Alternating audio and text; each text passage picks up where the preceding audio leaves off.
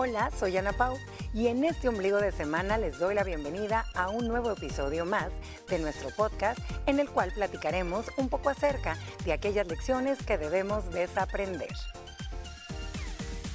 Ay, ay, ay, buena plática para este miércoles y recuerde que también nos puede escuchar a través de nuestro podcast y sabemos, ¿verdad? Que nuestra cultura, bueno, pues está llena de ideas que inhiben el disfrute o la alegría. Mire, debemos de desaprender algunas cosas que se nos han dicho para realmente estar bien en la vida, ser felices. Esto sin duda, bueno, pues es una herramienta para enfrentar los problemas por resolver y las situaciones por vivir. No todo requiere una solución, pero sí requiere una buena actitud y positiva. Así que desde ya, por favor, cuéntenos si usted se había puesto a pensar o se había preguntado alguna vez, ¿será que debo de desaprender algunas lecciones que vengo arrastrando desde mi niñez que me están impidiendo ser feliz? Justamente hoy lo vamos a platicar con mis liberadas. Qué buen tema, ¿verdad, Gina Moni? Buenísimo tema, porque son, como tú decís, lecciones que ni sabemos que son lecciones, así como los, acuerdos silenciosos, que los asumimos como una verdad absoluta y que a veces no es que estén mal, pero no te permite disfrutar, no te permite ser quien sos o dar tu opinión eh, por ciertos miedos, porque quieres seguir ciertos convencionalismos o porque a veces te lo están inyectando en los medios, en la publicidad, eh, en casa, de cosas que se supone tenés que ser o pensar cuando no es necesario. Como para poder encajar, ser parte pues de esta sociedad tan rígida en la cual pues nos desenvolvemos y vivimos de día a día. Pero Moni, tú en una ocasión, y de verdad también usted en casita, me encantaría que se sincere con nosotras, te habías puesto a pensar, hey, me encantaría desaprender esta lección que vengo arrastrando desde mi niñez. Fíjate que tal vez como desaprender no lo había practicado, porque encuentro como bien paradójico aprender a desaprender, pero tiene toda la razón, tiene toda la, todo el sentido. Muchas veces hacemos las cosas por condición automática, estamos robotizados y necesitamos darle como retroceder a nuestro cerebro para esas grabadoras como de los años 80 donde tú borrabas los cassettes que no sé si, bueno, ustedes estaban naciendo en esa época, pero le podías poner un cassette en blanco, entonces así tenemos que desaprender muchos malos hábitos que nuestro cerebro da por sentado y armamos patrones de vida. Claro, y patrones que vamos compartiendo de generación en generación. Bueno, pero ¿qué le parece si estas liberadas les comienzan a dar aquellas 10 cosas, aquellas 10 lecciones que usted y nosotras tenemos que intentar desaprender. Número uno, y creo que esta es clave, siempre se nos enseña que un problema es lo peor que nos puede pasar en la vida, que todos los problemas son malos. Y no es así. Yo creo que todos en la vida nos hemos enfrentado, nos vamos a enfrentar a diferentes problemas dependiendo la etapa de tu vida en la que estás, el área de tu vida en la que estás desenvolviendo, porque puede ser en lo familiar, en lo personal, en lo laboral. Y los problemas son los que nos hacen ser las mujeres que estamos aquí sentadas hoy, la mujer que nos está sintonizando hoy. Creo que hay que tratar de sacarle el lado positivo. Siempre aprendemos de un error. Pero se, nos enseña que es la catástrofe. Lo que pasa es que, mira, de por sí la palabra problema, es un problema. Es un problema, empezando porque deberíamos de llamarlo reto, oportunidad, obstáculo, pero problema desde que te acordás de los problemas en matemática o de aritmética, vos decís, no, ¿qué problema? Ah, porque eso se nos enseña en la escuela. Ah, no nos enseñan, entonces algo difícil, algo imposible, me van a ponchar. Uno lo asocia súper negativo. Y siendo realistas, hay problemas de problemas. Sí. Un problema que hacemos demasiado grande cuando tiene varias soluciones porque no toleramos bien el fracaso, eso es lo que está mal. Pero cuando te enfrentas a un reto o a un problema de una enfermedad, un tema de salud, financiero, que son problemones que te pueden quitar la casa y eso, ok, no es que inmediatamente hay una solución, pero si cambias el chip, como tú decías, o si cambias tu actitud, de pronto tu mente te va a dar los recursos para pensar en cómo resolverlo y no te vas a estresar, no te vas a enfermar de la preocupación y vas a encontrar el camino y vas a aprender a confiar en que hay un proceso. Pero las cosas suceden y a veces no es tu culpa. Y que para todo hay una, una solución y que los problemas son pasajeros, que no son cosas que van a quedar toda la vida. Pero Moni, yo no sé si ustedes tengan también conocidos o conocidas que no tienen problemas pero se los inventan, porque todo el tiempo están en problemas. Es parte de un patrón que necesitas tener ese problema para sentirte muchas veces valioso, para sentirte activo, para demostrarle a esa familia, a ese amigo, a ese compañero de trabajo que siempre le encontrás la solución a todo. Te buscas los problemas, sí, sí es cierto, pero también como, es como un mecanismo de defensa. Yo creo que Los problemas son maestros disfrazados que vienen a darte grandes lecciones. Y cada problema trae la llave, cada problema trae la solución y es una oportunidad que la vida te da para ponerte un reto a ti misma de cómo salir de esa situación, circunstancia y el problema del problema es que tiene el pecado en su nombre. No lo deberíamos de llamar así. Desde ese momento tenés ya un sesgo mental. Tenés una circunstancia, tenés una situación, tenés, tenés ese, esa palabra en la boca, pero no la decís porque tenés que desaprenderla desaprender. Quédese con esta palabra, desaprender. ¿Y qué pasa con todo el bombardeo que vemos ahorita? Vamos con la número dos. En redes sociales, en tienes que estar contento todo el tiempo porque tú debes de atraer y si tú estás feliz todo el tiempo es lo que atraes. Miren, tenemos que desaprender a relacionar que el estar contento es parte de la felicidad. Una cosa es ser una persona feliz, pero las personas felices no todo el tiempo están contentas. No todo el tiempo están con una sonrisa de oreja a oreja.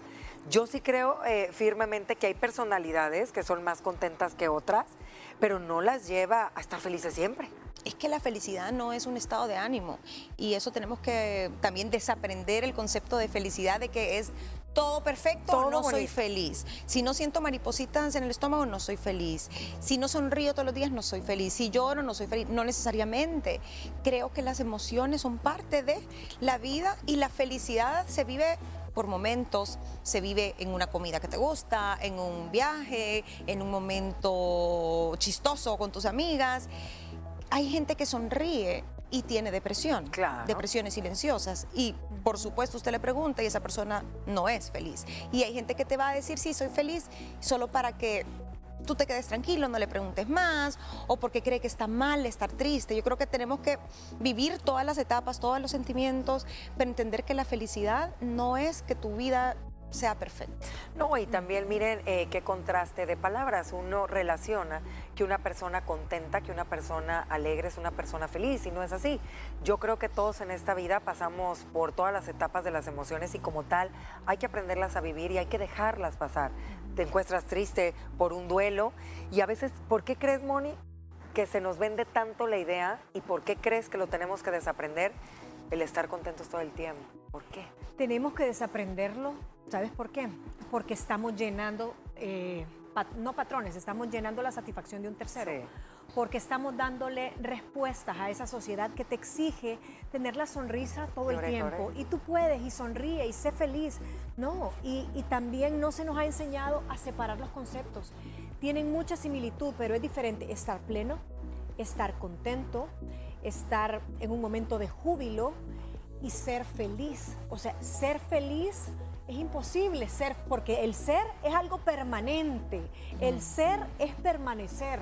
No puedes ser feliz todo el tiempo. La felicidad son chispazos, son los picos, el pináculo de una línea recta que vas teniendo en una semana, en un mes. Pero tú puedes estar plena y no necesariamente tener chispazos de felicidad. Tú puedes estar contenta y no podés y no tenés que estar con la sonrisa. Y contenta no significa estar plena y plena no significa estar feliz. Entonces tenemos que desaprender todos estos conceptos que son, no crean que es la misma cosa. Comparten un, gran estado, pero cada uno tiene como su, segmento. Entonces yo creo que por, ahí anda. La sociedad nos exige, pero deberías de estar feliz. Si mira, acabas de conseguir un nuevo eh, trabajo, pero deberías de estar contenta que no estás en un hospital, en una cama. Claro, yo estoy agradecida y eso me hace, y, y la gratitud te genera abundancia, pero de ahí a que yo tenga que llenar tus estándares de felicidad, de plenitud, de ah. júbilo, son muy diferentes. Aquí estamos viendo el claro ejemplo que les hemos compartido en varias meses las mujeres libres, que uno, la felicidad es una decisión.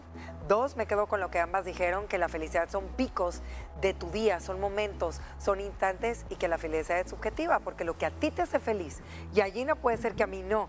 Entonces también tenemos que desaprender que aquellas personas, y voy a poner entre comillas, que vemos contentas son las más felices del oh. mundo mundial, como dicen aquí. Nos vamos con la número tres. Estoy irremediablemente dañada por mi pasado. Híjole, yo creo que todas tenemos una persona cercana que siempre no puede avanzar por aquello que sufrió en la infancia, por aquello que le pasó hace unos años atrás y tristemente, porque lo que pasó pasó, no podemos solucionarlo y el futuro sí lo podemos tratar un poquito con nuestro presente de modificar y son aquellas personas que no gozan su presente por estar siempre aquejando lo que pasó.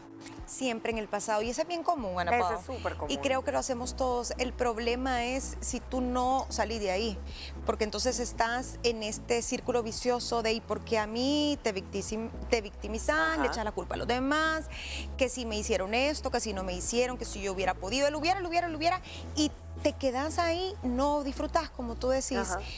Pero sea lo que sea que a usted le haya pasado, y ese es un tipo, digamos, el, menos grave, ¿no? Porque a veces nosotros nos hacemos esta película de que, que injusta la vida, entonces yo como no tuve esta oportunidad, entonces me escudo en esto para no, no cambiar mi vida. Pero también creo que en esta categoría entran temas un poco más densos. Por ejemplo, si tú sufriste de un abuso sexual en el pasado, muchas mujeres dicen, es que esto me marcó, yo nunca voy a poder eh, valer, o nadie me va a dar amor, o nadie se va a enamorar de mí, no voy a poder rehacer mi vida. Te pongo un ejemplo así. Es parte de su pasado ese abuso, pero que no, no la define. Ella es mucho más que eso, no define su presente, claro que tiene un futuro, claro que vale, claro que se van a enamorar de ella. O es como una persona que siente mucha culpa por un error del pasado y cree que toda la vida se tiene que sacrificar porque no se lo perdona. Claro. Y todo el mundo merece una segunda oportunidad. No, mira, y en esos casos, como tú lo estás mostrando, no sé si estás de acuerdo con Moni, definitivamente necesitas eh, ayuda de una persona profesional que te haga pues tratar de superar eso, porque los ejemplos claros que tú nos estás compartiendo, Gina, como abusos en tu niñez o algo, Moni, son cosas que se suelen dar mucho. Y que no te quite valor. ¿Verdad? Que no, te, enseñan a soltar, ya para, yo sé que nos tenemos que ir a comerciales, pero no te enseñan a soltar. A, no te enseñan, que yo siempre he dicho, los colegios deberían de tener esa materia, a donde tienen ese acompañamiento eh, emocional, a donde no puedes estarte sintiendo culpable del pasado que muchas veces tú no hiciste nada para que te pasara eso. Entonces vives con un pie en el futuro y con el otro pie en el, en el pasado. ¿Y tú a dónde estás parado hoy? Ahorita. O sea, en ningún lugar. Nos vamos a ir a una pequeña pausa comercial y al ya continuar, bueno, pues vamos a seguir compartiendo las demás lecciones que tenemos que desaprender. Haremos una breve pausa y regresaremos con más información del tema de hoy. Gracias por continuar en Sintonía Deliberadas y continuamos con las lecciones que tenemos que desaprender. Recuerde que también puede escuchar la mesa completa a través de la plataforma de podcast. Nos vamos con la número cuatro y el trabajo arduo lleva al éxito. ¿Qué tal este, niñas? A veces se nos ha enseñado, ¿verdad?, que el que más trabaja es el más exitoso, aunque no disfrute ni tantito lo que haga. Y ahí vienen las frustraciones porque tú crees que sí estás trabajando 24/7 y no dormís, no solo vas a hacer dinero, sino que te va a dar también la felicidad, vas a ser un buen proveedor, vas a tener una vejez y un futuro, que todo está ligado a eh, que sos exitoso, y no solo financieramente, sino que emocionalmente, y que eso te tiene que hacer feliz. Y pasan los años y te das cuenta, es que estoy recibiendo la paga por algo, y sí, me da, me da tranquilidad poder pagar las cuentas, pero no soy feliz. Entonces tenés que desaprender muchas veces que el éxito emocional y financiero está ligado al trabajo que estás teniendo. A veces no naces para tener éxito versus la cantidad de horas que estás claro. Y ojo que no estamos aquí diciéndole que no trabaje duro para tener éxito, porque hay muchas personas, sí, que han trabajado súper duro, le han chambeado con todo el alma y son o van a ser, porque muchas de ellas se encuentran en esta etapa, bastante exitosas, pero también está el otro grupo de personas que, como lo dijo Mónica, han trabajado hasta horas extras por años y voltean atrás y dicen, hey, ¿aquí onda? Y el éxito, pues, ¿dónde llegó? Nos vamos con la número 5. A ver, Gina, el éxito es el antónimo del fracaso. No. ¿Qué tal, eh? No, no, no. Y lo primero que se te ocurre decir, ¿cuál es el antónimo de éxito? Fracaso, dice uno. Y si son contrarios en significado, etimológicamente hablando, pero uno no anula al otro toda la gente exitosa, y digo exitosa, vamos a poner ejemplos que todo el mundo pueda conocer, eh, eh, dueños de compañías tecnológicas, artistas famosos, ganadores del Oscar, cantantes. ¿Quién es exitoso? Bueno, en algunos casos estás en el lugar correcto, en el momento correcto, pero la suerte no lo es todo, tenés que trabajarlo. Y el punto anterior decía, el que trabaja arduo siempre es exitoso, es mentira. Puede que sí, puede que no. En el caso del éxito, creo que tenés que fracasar, tenés que tropezarte para poder saborear el éxito y llegar a él, porque nadie llega al éxito de un día para otro, tenés que aprender en el camino un montón de lecciones, tenés que saber lo que es estar del otro lado o en el suelo para poder llevar un camino que te lleve a ese éxito y que perdure en el tiempo.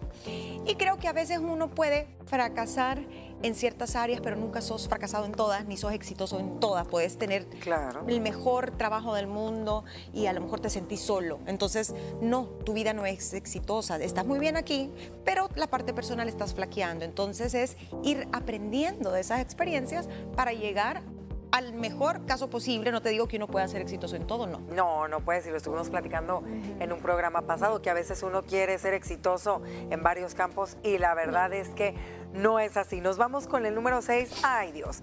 Este para mí es de los más complicados. Dice así. Ay, desaprender. O sea, quiere decir que te valga y que te importe una nada lo que piensen, lo que opinan, lo que digan y lo que comenten todas las personas, porque dicen por ahí que el único juez tiene que ser pues uno mismo, ¿verdad? Y que es la única persona con tu yo van a estar juntitos a lo largo de toda la vida. Pero qué difícil, qué difícil es desaprender esta lección. Yo quiero pensar que es la que más trabajo cuesta. A ver, Ajá. ¿De verdad a ustedes no les importaría que opine nadie de ustedes? No, creo que yo no estoy, no estoy tan de acuerdo con esa lección de desaprender. Ni yo. Creo que hay que llevarla a un equilibrio. Porque claro que te va a importar el qué dirán de tu familia, de tu pareja. Lo vas a tomar en cuenta. Yo creo que se refiere más a la gente que no toma decisiones por sí mismo, que por miedo al rechazo, que por miedo al que dirán, que no le gusta ser criticado, etcétera, etcétera, no hace lo que quiere, o no dice lo que piensa, o no expresa sus límites, que también lo hablamos que no, se, que no se escuchan a sí mismo y que terminan haciendo lo que los demás quieren ver en él o en ella. Sí, Ana Pao, es uno de los grandes males también de la sociedad. Creo que definitivamente eh, todos tenemos que diferenciar en, esos conceptos, como, como decía Gina. No te puede afectar, pero tampoco te puede valer. Es algo aprendido y cada edad trae su madurez y dependiendo en la década que estés, Así tiene que ser de proporcional la importancia que le das. No es lo mismo que tú bullies a una niña que está en la adolescencia, donde su cuerpo está tomando forma, a donde hay muchos cambios hormonales y que le hagas un trauma forever a que le vengas a criticar el cuerpo a una mujer de 40 años, ¿me? Que ya está consolidada, a esa mujer va a tener tan fuertes sus cimientos que no le va, digamos, no es que no le va a importar, no le va a afectar. Entonces creo que cada, cada crítica en ese sentido es proporcional a lo que tu, tu psiquis en ese momento puede tolerar que no te afecte tu día a día. Eso es lo importante. Que sí te importe, pero las cosas se toman de quien vienen. Totalmente. Y ahorita en esta era digital que estamos, híjole, tremendo a través de todas las redes sociales. Nos vamos con el punto número 7. Miren esta, me encantó y creo que muchas de nosotras y de los caballeros que nos están escuchando y sintonizando no pensamos racionalmente acerca de nuestras decisiones. ¿Qué quiere? decir pensar racionalmente, aquel instinto animal que todos nosotros tenemos. Lo podemos relacionar con aquel sexto sentido que te dice escucha a tu yo interior, escucha tus emociones. Sí. ¿Cómo ven que tenemos que Yo creo que para unas cosas sí, pero para otras no. Sí, fíjate ¿Cómo que esa también la veo un poco peligrosa si la toma uno, literal porque claro que hay que usar la, razón. Aquí está hablando de intuición, instinto, impulso, corazonada, hasta raciocinio. Pues, tenemos esa mente racional que nos diferencia de los animales para tomar decisiones. Hay que evaluar pros y contras de las cosas, pero hay que saber a dónde, Ana Pau, porque hay decisiones o hay actitudes que no importa el numerito que tenés enfrente o los pros y los contras, sino cómo te hace sentir. Porque de nada sirve que tú evalúes algo de pe a pa y estás seguro que vas a tomar la mejor decisión, la más razonable, la menos emocional, y a lo mejor no te hace feliz, te da miedo, te hace sentir angustiado, estresado, entonces no vale la pena. Aquí el consejo que más bien nos están dando, que aprendamos a escuchar a nuestro cuerpo, a ver cómo se siente en ese momento. Por ejemplo, cuando tienes que tomar algún tipo de decisión y si tu cuerpo está tenso, si tu mandíbula está así, si los ojos se te empiezan a poner medio, ah, ¿me entiendes? Te empiezan a sudar las manos. ¡Ey! Escucha, ¿por qué lado está yendo? Ese camino no va del todo bien, ¿verdad? Ya cuando se toman otro tipo de decisiones, y eso sí, le tienes que dar un poquito más, de pensamiento, pero creo que a veces no escuchamos lo que nuestro cuerpo nos está queriendo decir. Y tenés que saber de dónde viene ese ruido. Claro. ¿Por qué? Porque muchas veces no es precisamente ese ruido, esa tensión, esa palpitación, esa ansiedad, no viene de que sea una decisión mala no es que, ay, tuve esa corazonada y me puse mal y entonces significa que no tengo que tomar tal decisión. Muchas veces hay un producto de una ansiedad y tú crees que esas manifestaciones del cuerpo es porque tenés que escucharlo y tomás la decisión incorrecta. Tenés que ver cuál es el origen, la primer pieza del dominó de esas sensaciones de tu cuerpo. Nos vamos con la número 8. A ver, esta sí creo que hay que desaprenderla bastante bien. Las chicas bonitas se quedan con todas las cosas buenas. ¿Qué tal? Ay, no, esto por años. Te lo vienen diciendo, no, es que la, las bonitas, que aquí, que allá, sí sabemos que las chicas bonitas, bueno, pues llaman un poquito más la atención, se les voltea a ver, pero no no siempre se quedan con todo lo mejor, ni tienen todo lo mejor. Eso es mentira. Además, bonito, bonito es subjetivo, es subjetivo. porque yo puedo decir que la no sé quién es, es bonita. Wow, divina, top model, y para otra persona en el mundo le parece claro. Entonces, creo que nada tiene que ver la apariencia física con el éxito o felicidad de una persona. Que ayuda, ayuda en el sentido que a veces es más fácil relacionarse con la gente, que pueden tener cierta ventaja en algún rubro laboral, eh, dependiendo de los requisitos, o les sea más fácil en una época conseguir el novio, porque esto pasa mucho con las jovencitas. es que porque es bonita ella, todos le caen y a mí nadie. A mí nadie. La invitan a todos lados. La invitan a todos lados, eso se le va a acabar, porque después importa más personalidad. Importa más lo que exactamente. Esa ventaja de las bonitas tiene patas cortas. Claro. se les acaban cuando empiezan a salir las arrugas. cuando todo se empieza a caer. ¿Tiene fecha de caducidad? Híjole, bueno, nos vamos con el número 9 y a ver, sería perfecto que todos mis deseos se realicen ahora. Ojo, mira, Moniel, la verdad es que hasta te venden disque productos en este momento usted va a tener la sonrisa que siempre quiso tener, la cintura que siempre quiso tener. Entonces, todo queremos al momento que se realicen los sueños, todo inmediato. La gratificación inmediata tan clásica en esta generación que nos sabe esperar. Eh, tenemos que aprender a desaprender que no todo es mágico, que todo lleva su tiempo, que hay cosas que tienen un proceso natural y todo aquello que naturalmente tiene un tiempo y un plazo para cumplirse y te prometen lo contrario, ahí hay truco. Sí, y nos vamos con la última para cerrar esta mesa de las mujeres libres. Y tenemos que aprender a desaprender y creo que esta niña es dura y difícil, que la pérdida es terrible. La pérdida de algún ser querido, ¿verdad? De algún trabajo, de lo que sea, se nos ha enseñado que siempre es lo peor todo pasa, diría yo ahí. El tiempo, parece mentira, pero el tiempo lo cura todo. En un momento puedes sentir que se te acaba la vida y es solo normal, sobre todo cuando es un tema cercano a tu corazón, ¿no? Y pérdidas hay muchas, perder tu dinero, tu casa, muchas cosas, oportunidades, etcétera. Y tener derecho a sufrir ese duelo, pero hay que reponerse, porque siempre, siempre hay una salida. Siempre va a haber una luz blanca que esté al final de ese túnel. Gracias por habernos escuchado a través de nuestro podcast y aquí, a través de la Mesa de las Mujeres Libres. Nos vamos a ir a una pequeña pausa, no nos cambie, que continuamos con más. Gracias por escucharnos cada día. Si quieres estar más cerca de nosotras, recuerda que puedes seguirnos en las redes sociales como arroba liberadas TCS y sintonizarnos de lunes a viernes a través de la señal de Canal 6 a las 12 del mediodía. ¿Cómo crear vínculos de confianza? Sobre ello platicaremos en nuestra próxima entrega.